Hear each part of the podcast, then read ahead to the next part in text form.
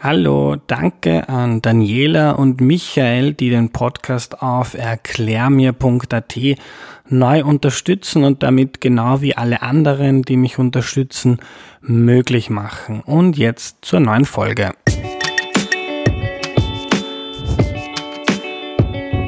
Hallo, ich bin der Andreas und das ist Erklär mir die Welt, der Podcast, mit dem du die Welt jede Woche ein bisschen besser verstehen sollst. Die Serie über unsere Demokratie in Österreich geht weiter und weil Demokratie nicht nur heißt, dass man einfach ab und zu wählen geht, sondern da viel mehr dazu gehört, reden wir heute über etwas Essentielles, nämlich den Rechtsstaat und den erklärt uns heute Alfred Noll. Hallo.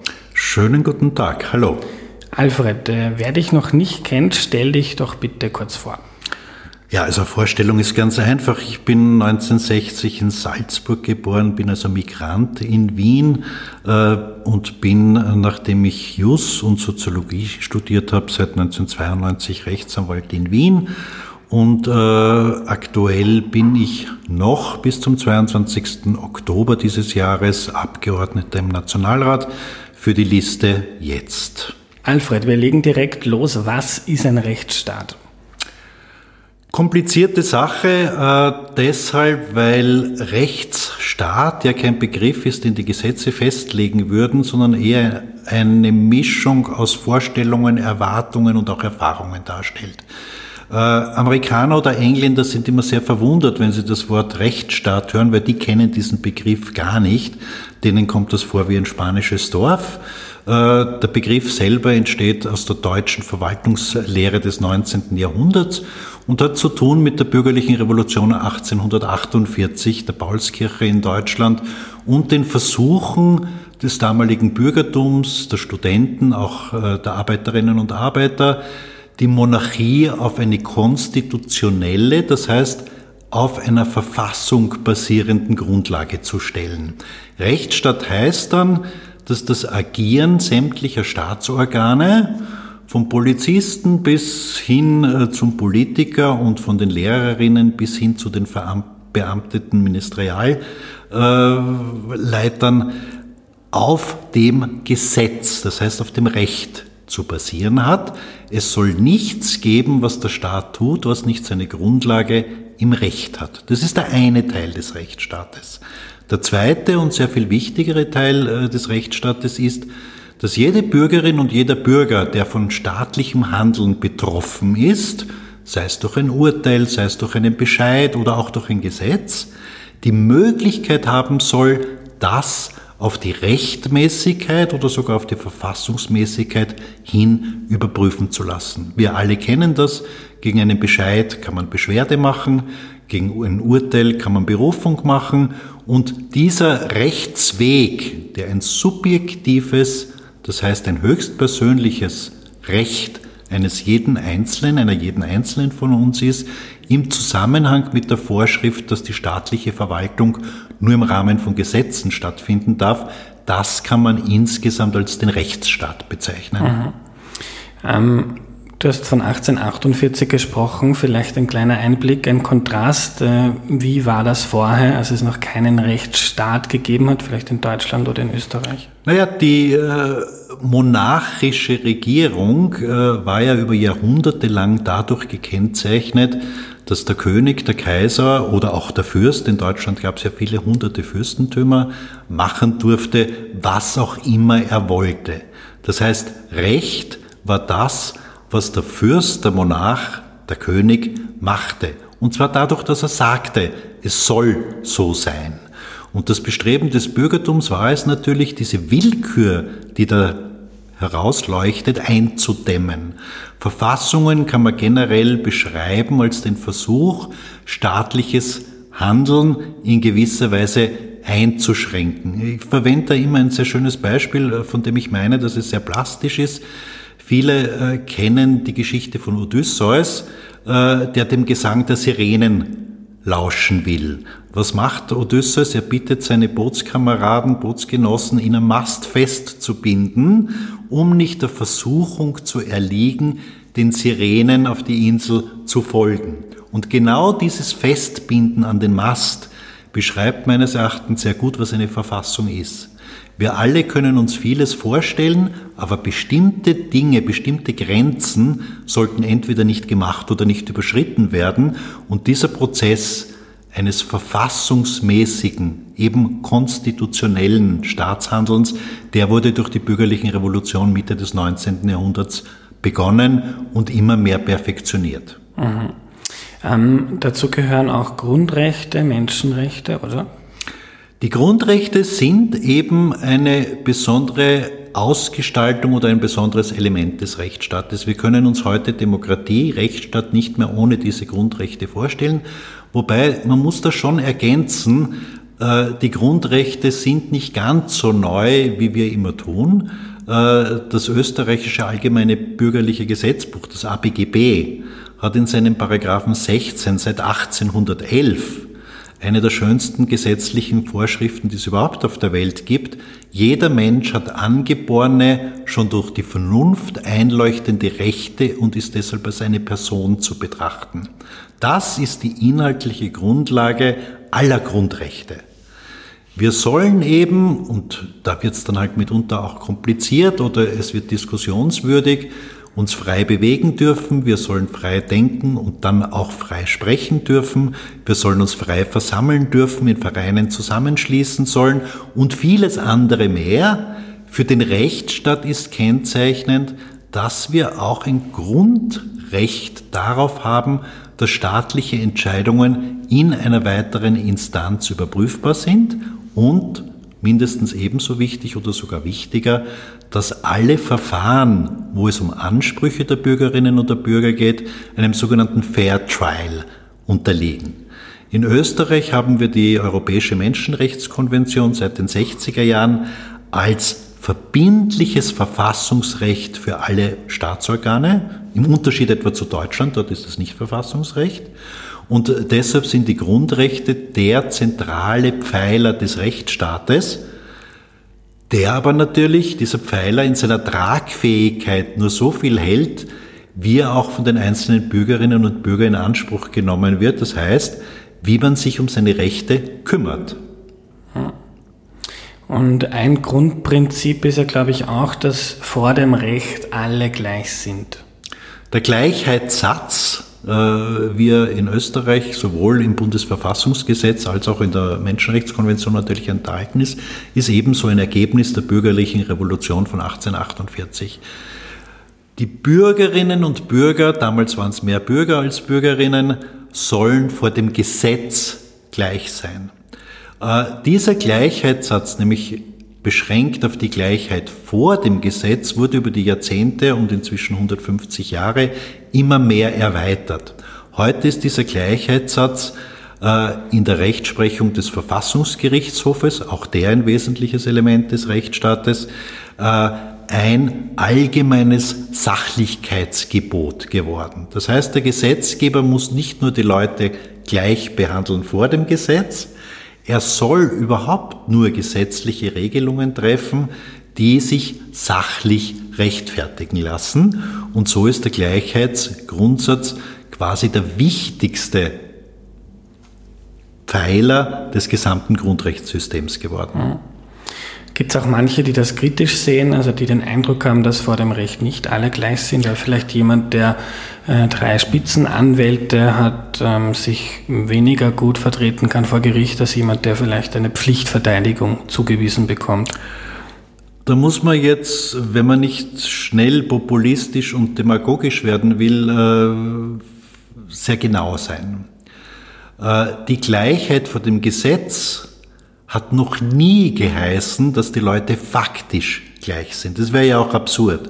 Äh, da muss man jetzt nicht über verschiedene Schuhgrößen und verschiedene Körpergrößen reden, sondern evident ist ja immer schon gewesen, dass die Leute im Hinblick auf ihre Vermögensverhältnisse, auf ihre Einkommensverhältnisse, auch auf ihre intellektuellen Kapazitäten hin ganz unterschiedlich sind. Das hat dann auch zur Folge, dass verschiedene Menschen auch wenn sie vor dem Gesetz gleich sein sollen, ganz unterschiedliche Bedürfnisse und Interessen haben. Beim Verfassungsgerichtshof heißt das in der schönen Formel, Gleiches ist gleich zu behandeln, Ungleiches ist ungleich zu behandeln, um genau diese Schieflage in gewisser Weise zu mildern. Aber man soll sich auch nicht täuschen, äh, das Gleichheitspostulat in unserer Verfassung verkommt natürlich überall dort zu einer bloß ideologischen Floskel, wo die gesellschaftliche tatsächliche Ungleichheit so groß wird, dass man dann eigentlich nur mehr davon sprechen kann, dass es Zynismus ist, hier von Gleichheit zu reden. Äh, in der Rechtsprechung vor Gericht sind diese Unterschiede meines Erachtens in Österreich sehr viel geringer als in vielen anderen Ländern der Welt. Da gibt es diesen Unterschied kaum. Die Frage allerdings, wer überhaupt zu Gericht geht oder wer staatliche Leistungen in Anspruch nimmt, die lässt sich empirisch sehr schnell darlegen.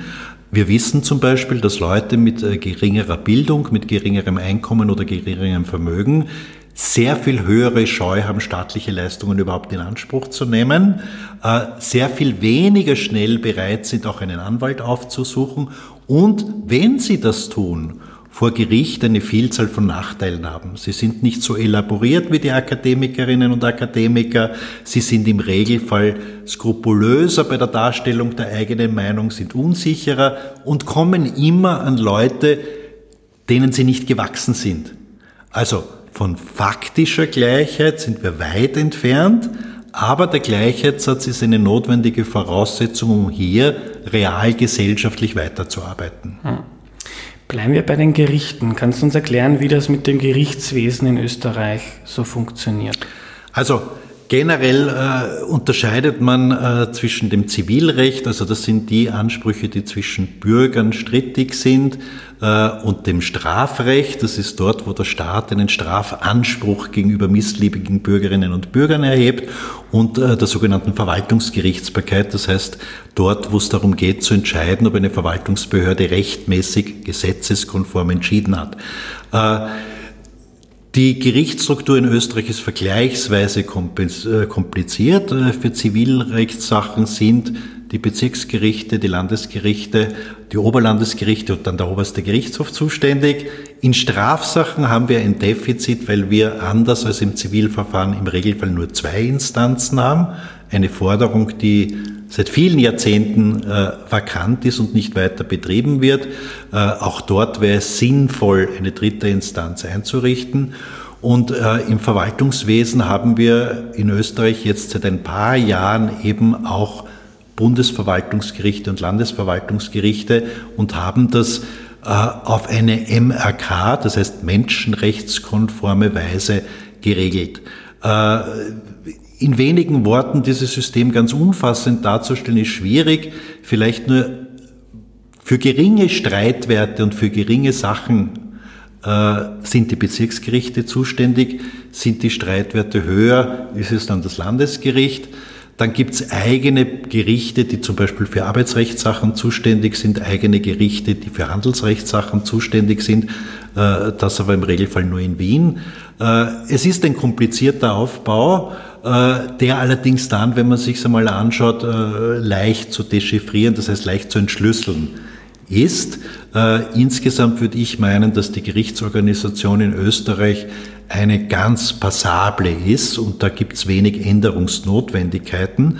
Das Problem besteht eher dort, dass durch die Regierung der letzten Jahre die Budgets für die Justiz so ausgedünnt wurden, dass es hinten und vorn an Personal und an Ressourcen fehlt.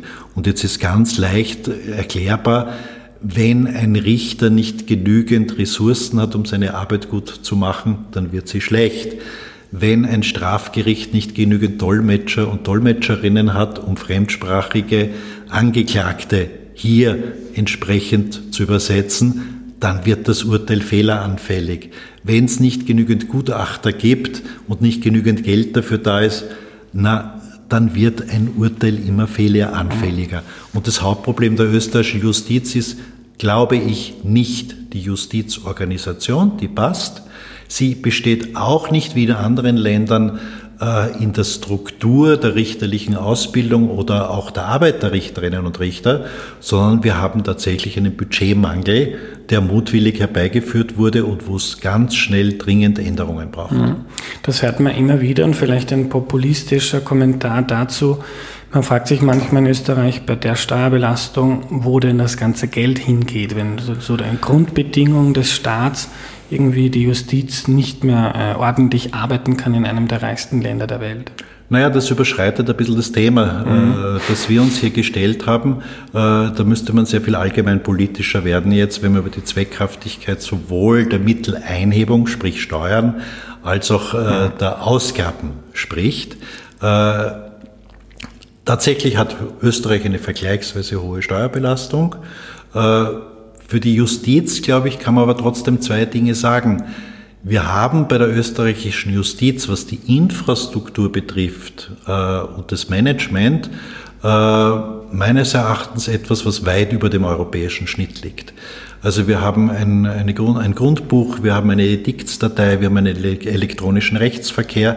All das sind Sachen, wo aus vielen europäischen Ländern zu uns die Leute kommen und fragen, wie macht's ihr das? Äh, das rennt ganz gut und richtig. Äh, zielt man aber jetzt auf den elektronischen Akt zum Beispiel, so dass man in Gerichtsverhandlungen kein Papier mehr braucht, ja, dann sieht man schnell, dass schon die begonnenen Modellversuche versandet sind, weil es hier zu wenig Budget gibt. Äh, die Frage ist immer auch, was man will. Ja, die Ziele, die sich die Justizverwaltung gesteckt hat, sind meines Erachtens gut. Sie können nur nicht mit der entsprechenden äh, der entsprechenden Ambition fortgesetzt werden, weil es einfach an den budgetären Mitteln fehlt. Insbesondere fehlt es am sogenannten nicht richterlichen Personal, also an den Kanzleikräften und an den Schreibkräften. Und jedes System ist immer nur so gut wie das schwächste Glied. Und wenn ein Richter wochenlang auf sein Protokoll warten muss, äh, dann frustriert das nicht nur die Beteiligten im Verfahren, sondern auch die Richter natürlich. Und da muss wirklich dringend etwas gemacht werden. Hm. Gehen wir noch mal ganz kurz zurück zu den Gerichten, dem Zivilrecht. Ist mir ein bisschen zu schnell gegangen. Nehmen wir ein Beispiel her, äh, eine Scheidung. Man streitet vielleicht um die Kinder oder um das Haus, um den Grund. Ähm, wie funktioniert sowas? Ähm, ich suche meinen Anwalt, zu welchem Gericht komme ich? Es gibt dann Instanzen. Naja, es ist immer kompliziert, so Stereotype zu formulieren, weil mhm. die Praxis zeigt dann halt, dass es sehr vielfältig ist. Ja? Äh, bin ich verheiratet und will mich scheiden, na dann wird jeder normale Mensch einmal mit dem Ehepartner reden, zunächst einmal. Ja? Äh, Wenn es noch nicht ganz verfahren ist. äh, ist es so, dass man nicht mehr miteinander reden kann, dann wird man eine Anwältin oder einen Anwalt aufsuchen und der wird dann darüber Auskunft geben, dass es die Möglichkeit gibt, sich einvernehmlich scheiden zu lassen oder strittig scheiden zu lassen. Äh, also zunächst einmal wird man das Gespräch suchen und äh, in manchen Fällen gibt es ja auch von der Partnerschaftsberatung angefangen bis zur Paartherapie und von Mediation Möglichkeiten, eine gerichtliche Auseinandersetzung zu vermeiden. Kommt der Rechtsberater oder die Rechtsberaterin zum Ergebnis, na ja, da hat der andere schon äh, eine schwere Eheverfehlung gemacht, dann wird er vielleicht zur Klage raten. Äh, Scheidungsklagen sind nie sehr lustig, äh, weil sogenannte Schmutzwäsche gewaschen wird und das Gericht hat hier zunächst einmal die Aufgabe zu klären, na wer ist denn jetzt schuld daran, dass die Ehe nicht mehr so funktioniert, wie sie funktioniert und letztendlich kommt dann ein Urteil heraus. Dieses Urteil äh, kann man dann im Instanzenweg anfechten und äh, was äh, beim Bezirksgericht halt einmal entschieden wurde, kann durchs Landesgericht wieder geändert werden und in besonderen Fällen sogar vom obersten Gerichtshof wieder geändert werden. Also das dauert einmal lang. Das ist das Wesen aller Prozesse, dass sie länger dauern, als die Leute glauben vorher. Ist dann geschieden worden, dann ist nur erklärt, dass die Ehe aufgehoben wurde, aber dann beginnt erst die große Auseinandersetzung über die Aufteilung des Vermögens und dann beginnt auch der Streit oft über die Kinder, wem das Recht der Obsorge zusteht äh, und wie das zu regeln ist. Äh, also es beginnt ein zumindest zwei, dreistufig oder dreigleisiges Verfahren über diese ganze Sache. Und die Erkenntnis, dass das oft sowohl die Justiz als auch die Betroffenen zermürbt und entkräftet hat ja auch den Gesetzgeber geführt, dass er Mitte der 80er Jahre dann, wenn ich mich richtig erinnere, die sogenannte einvernehmliche Scheidung äh, ermöglicht hat. Und alle Leute sind gut beraten, natürlich einen Weg zu finden außerhalb eines strittigen Verfahrens. Ja? Äh, Das Problem der Scheidung ist, dass natürlich viele Leute aus ihrer eigenen Perspektive sprechen, ist ja klar, sonst wäre es ja auch nicht zur Scheidung gekommen, dass man sich nicht einig ist. Äh, und äh, in vielen Fällen sind Scheidungen Geldvernichtungsaktionen. Äh, schon aus dem einfachen Umstand, wer zuerst in einem gemeinsamen Haushalt gelebt hat, braucht dann zwei Haushalte. Bei den derzeitigen Wohnungskosten und den rapide steigenden Kosten im Wohnungsbereich ist das eine Geldvernichtungsaktion per se. Ja, und darum sind ja auch viele Anwältinnen, Scheidungsanwältinnen inzwischen so, dass sie sagen, naja, äh, lieber mit Kummer gemeinsam erträglich leben, als vom Partner befreit in der Armutsfalle zu landen. Äh, und inzwischen ist das halt ein Spezialgebiet und äh, noch vor 50, 60, 70 Jahren haben alle Anwälte Scheidungen gemacht. Ich würde keine Scheidung machen, weil ich kein Spezialist bin und weil sich das wie auf anderen Gebieten so spezialisiert hat, mhm. dass man wirkliche Fachanwältinnen dazu braucht. Mhm. Kommen wir wieder zur Politik. Du hast ganz am Anfang gesagt, ein Rechtsstaat beschränkt den Staat und setzt ihm Regeln vor, nach denen er handeln muss und seine handelnden Akteurinnen, Akteurinnen also äh, Politikerinnen und Politiker. Jetzt gibt es in manchen Ländern wie Ungarn oder Polen Entwicklungen, wo, man, wo Beobachterinnen sagen, der Rechtsstaat ist in Gefahr und unter Beschuss. Ähm, unter Türkis-Blau gab es äh, solch kritische Beobachtungen auch. Wie siehst du das in Österreich? Ist der Rechtsstaat stabil oder gibt es da auch poröse Entwicklungen? Naja, ich glaube, auch hier muss man sorgfältig unterscheiden, ob man sich äh, im Rahmen einer Wahlkampfrede bewegt, wo gewisse Überspitzungen und auch das äh, Malen von Schreckensgespenstern an die Wand äh, durchaus opportun ist, um bestimmte Entwicklungen oder die Gefahr von bestimmten Entwicklungen aufzuzeigen, oder ob man jetzt eine nüchterne Tatbestandsaufnahme macht. Äh, vielleicht kann ich es in drei Sätzen zusammenfassen.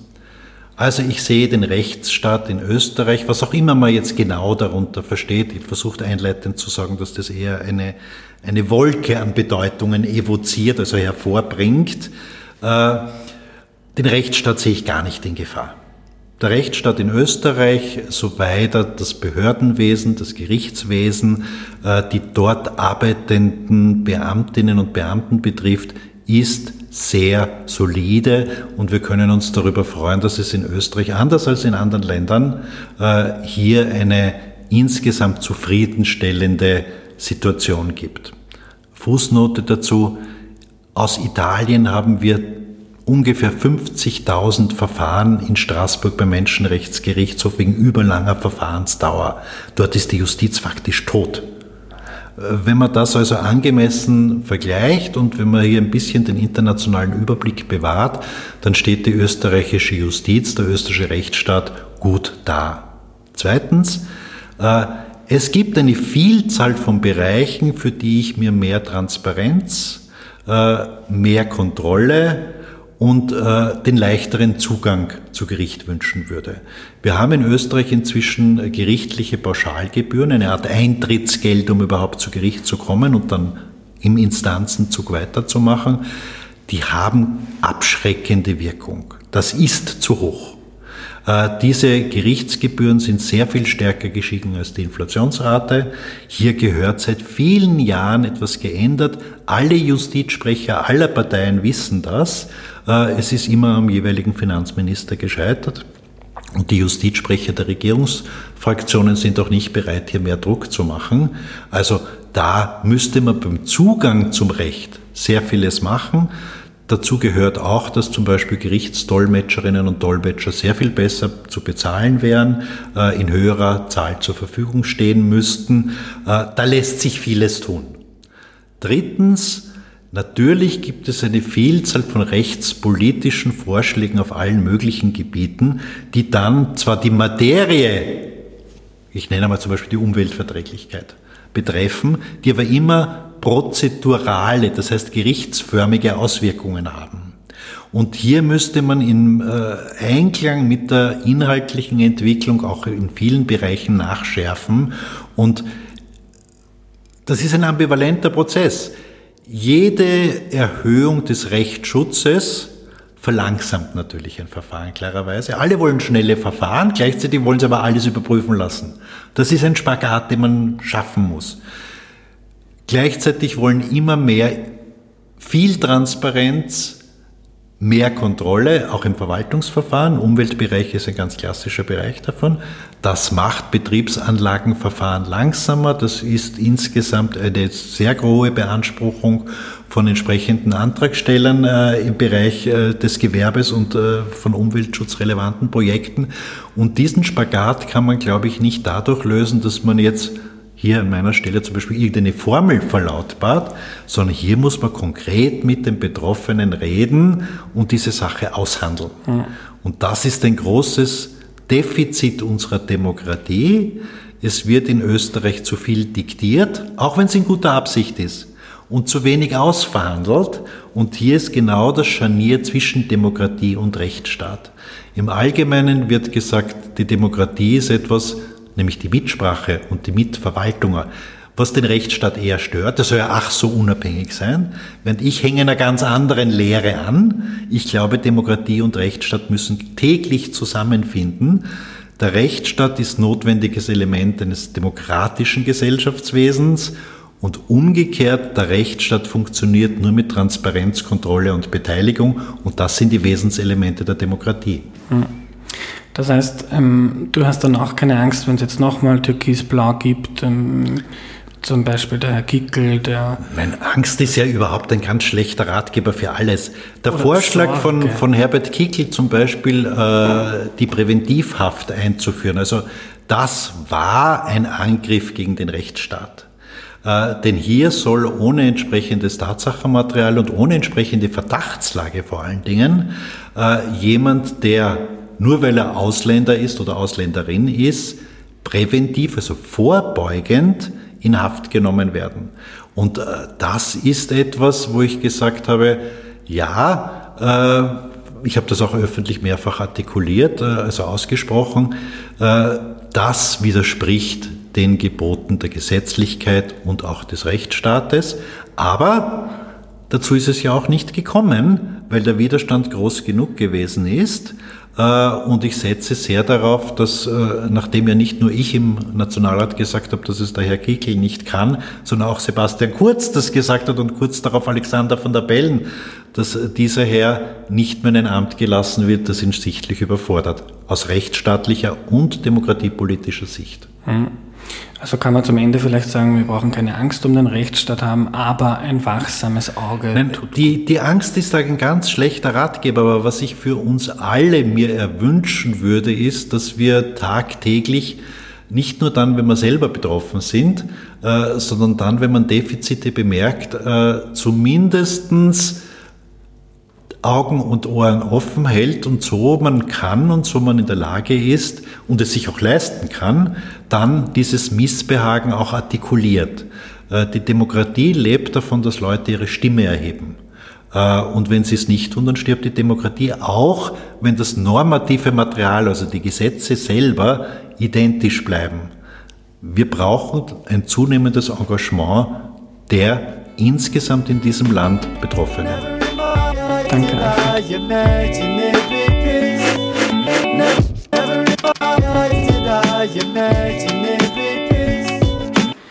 Was nehme ich mir mit? Der Rechtsstaat ist eine super Sache, denn das Gegenteil davon ist ein Unrechtsstaat und davon gibt es noch zur Genüge auf der Welt, wo ein Diktator oder ein paar Einflussreiche machen können, was sie wollen. In Österreich ist das nicht so. Österreich ist ein Rechtsstaat, das haben wir schon von Heinz Fischer gelernt. Artikel 18 der Verfassung besagt, die staatliche Verwaltung darf nur auf Basis von Gesetzen agieren. Alles, was Polizistinnen, Beamte, Lehrerinnen und Politiker machen, muss auf Gesetzen beruhen. Dazu gehört auch, wenn wir vor Gericht verurteilt werden oder wenn wir von einer Behörde einen Bescheid, einen Strafzettel zum Beispiel bekommen, dass wir dagegen berufen können. Ich fand die Metapher Metapher mit äh, Odysseus sehr lustig, die Alfred gebracht hat. Odysseus lässt sich an einen Mast fesseln, damit er der Versuchung der Sirene nicht erliegt und eine Verfassung und ein Rechtsstaat fesseln den Staat, damit er auf keine blöden Ideen kommt, etwa Menschen in ihren Grundrechten zu beschneiden und sie zum Beispiel einfach einzusperren, weil sie ihm gerade unlieb sind. Das geht in Österreich nicht, passiert aber rund um die Welt quasi jeden Tag und darum ähm, können wir sehr froh sein, dass äh, es so etwas wie einen Rechtsstaat gibt. Das war die heutige Folge. Die nächste kommt schon in zwei Tagen am Donnerstag. Da geht es dann darum, wie wir die Demokratie mit Leben erfüllen können. Ich habe mit Tamara Es gesprochen, die hat da jede Menge sehr spannender Ideen. Wenn ihr die Serie über Demokratie wichtig findet, dann erzählt bitte Freundinnen davon und denkt doch darüber nach, ob ihr Erklär mir die Welt nicht finanziell mit einem kleinen Betrag unterstützen möchtet. Denn der Podcast ist und bleibt für alle immer gratis. Alle Infos dazu findet ihr auf erklärmir.at. Danke und tschüss.